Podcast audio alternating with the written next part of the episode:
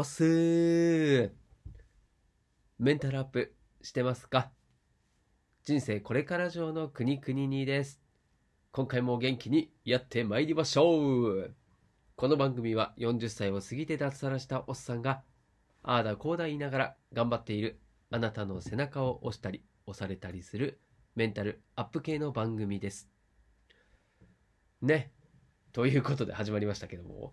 でも今回ね、元気にやってまいりましょうなんて言ったんですけど、ちょっとね、頭痛がもう痛くて、はい。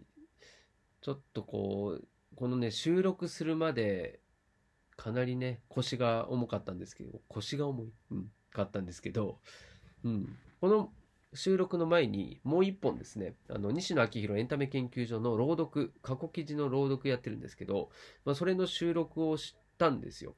そしたらですね、なんでしょうね、このラジオを撮ると、頭痛はするんですけどね、こう元気になれちゃうっていうね、謎の効果。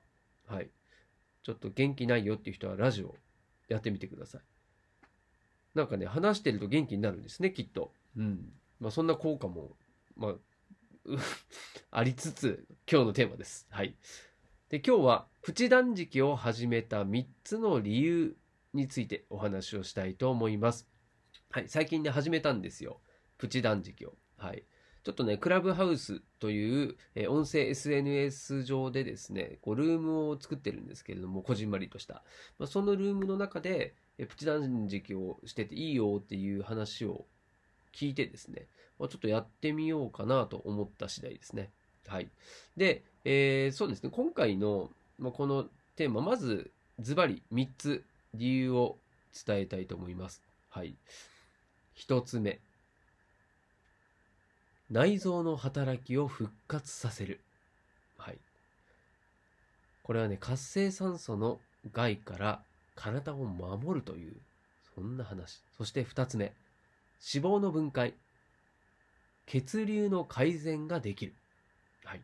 でこれは生活習慣病なんかをね、こうまとめて遠ざける効果があるかも。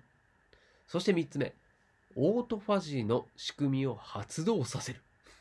なんかかっこいいですね。健康な体になれるという感じですね。まあ、この3つ、まあ、これが、まあ、僕もね、えーさあ始めようと思った時にそこから調べたんですよね。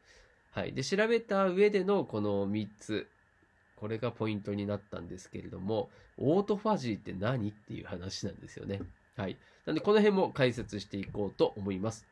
でちなみにですね、このプチ断食を始めた、始めたじゃない、プチ断食、これを調べていく中で、えっ、とですね、メンタリストの DAIGO さん、はい、の動画も、ちょうどね、そういった効果とかをですね、詳しく、18分ぐらいだったかな、動画が、うんありましたんで、これちょっと詳細に、あの、リンク貼っときますので、え合わせてみてもらえると、ね、興味持った人はすごいいいと思いますね。はい。で、わかりやすいと思います。そして、えーそのメンタリスト DAIGO さんが推しているこのプチ断食の本がありまして、これが空腹こそ最強の薬っていう本なんですけれども、これも詳細に貼っときますね、リンク。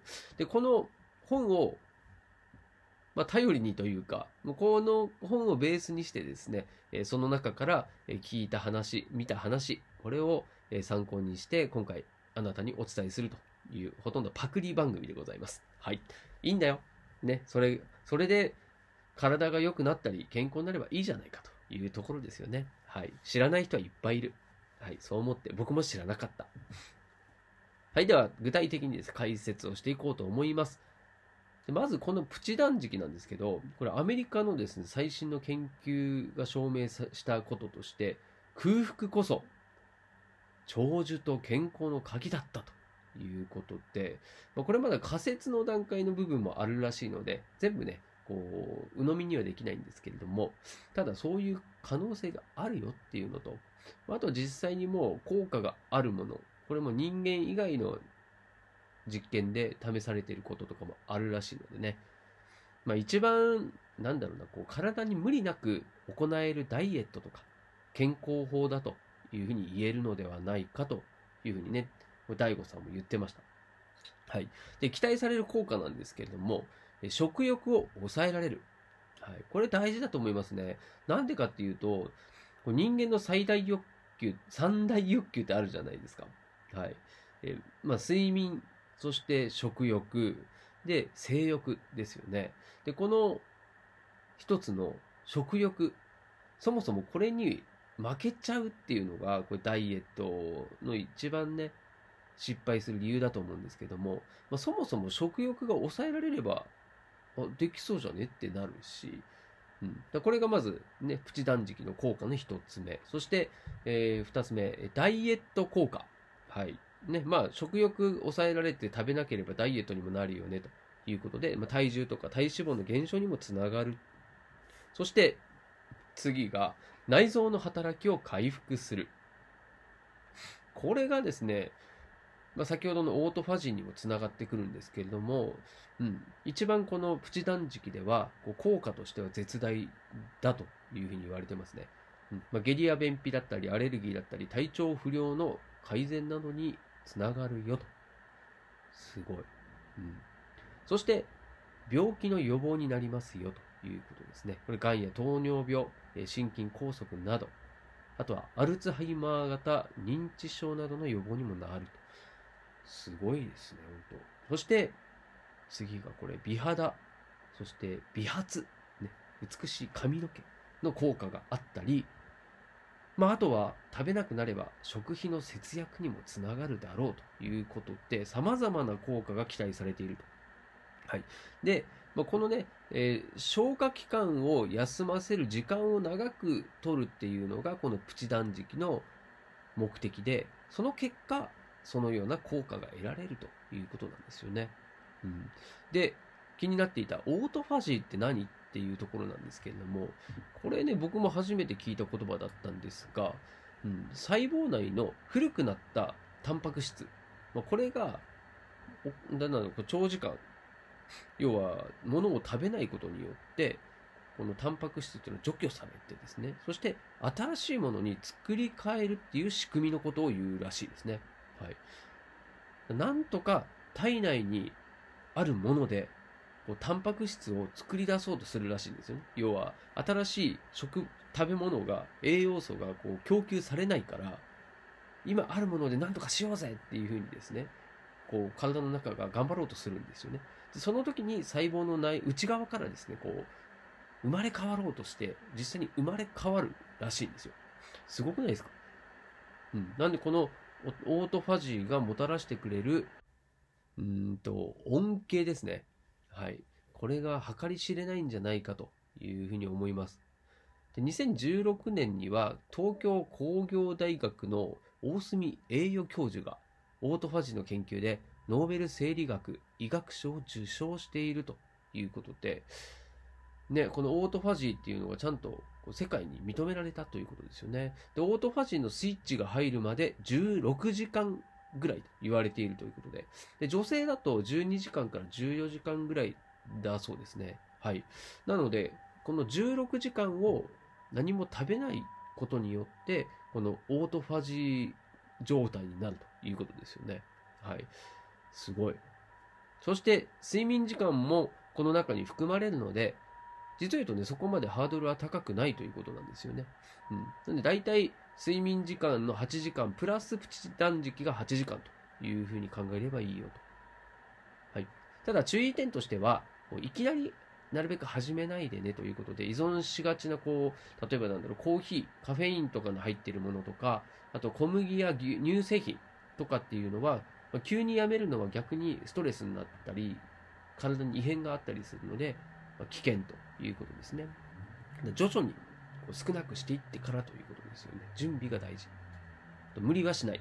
ね、飲食しても良いものもあるのでね、無理はしないでやるというのと、あとは空腹が我慢できなくなったら、まあこれはね、なぜ始めたのかっていう、まあこれ、なんだろう、ちょっとこうメンタル的なものになっちゃいますけれども、目的を見失わないということですね。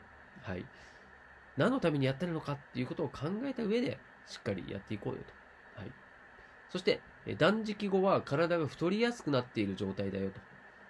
なので、回復後にいきなりガツガツ食べるんじゃなくて、ちゃんとね、あの脂質や糖質の多いものはやめて食物繊維中心にして徐々に慣らしていこうねっていうことです。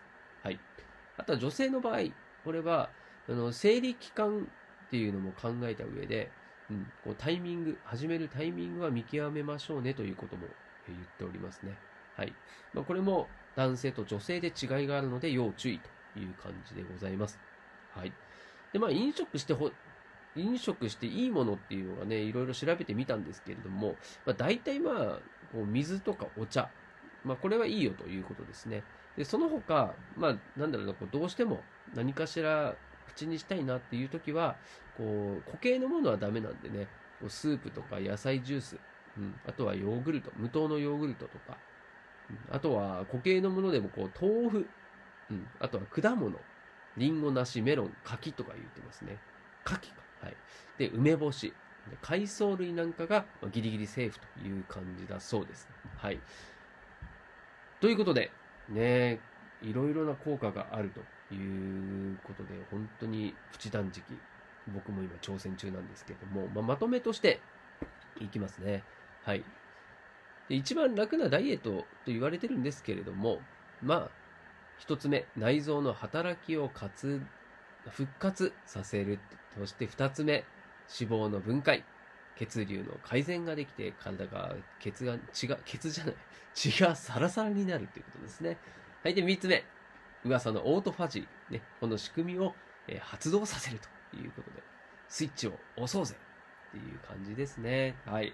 まあちょっと、ざさささっと言ったのでね、こう、もっと詳しく知りたいよっていう人は先ほど紹介した本だったり、あとメンタリスト DAIGO さんの動画などももう一回見てですね、ちょっと始めていただけたらいいなと思います。はい。で、最後、今日の、えー、合わせて聞きたいコーナーですけれども、まあ、これ、ね、なかなか新しいことに挑戦できないなっていう人におすすめの放送っていうのをちょっと僕の放送から探しました。はい。で、その結果ですね、ま、かなり前、もう初期段階の放送のものでですね、えっと、息子のピアノ発表会を見て勇気をもらった話という、そんな話があります。まあ、あの勇気をもらったっていうのは要は新しいことに挑戦するってやっぱり大事だなって思ったっていうねそんな話があったので、まあ、ちょっと若々しい、えー、僕の話っていうのをですね車の中で収録してたやつですねはい、まあ、それをちょっと、えー、聞いてもらうのもなんか自分もやってもらおうやってみようかなっていう気になるかなと思いましてこちらもリンクにリンクを詳細に貼っておきますので、はい、よかったら聞いてみてください。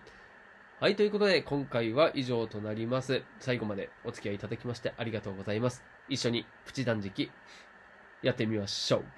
はい。またね、このプチ断食の後の結果なんていうのも報告できたらいいななんて思ってますので、お楽しみに。はい。ということで、今回の放送は、くにくににがお届けしました。また、この番組でお会いしましょう。したっけねープチ断食。頑張ろう。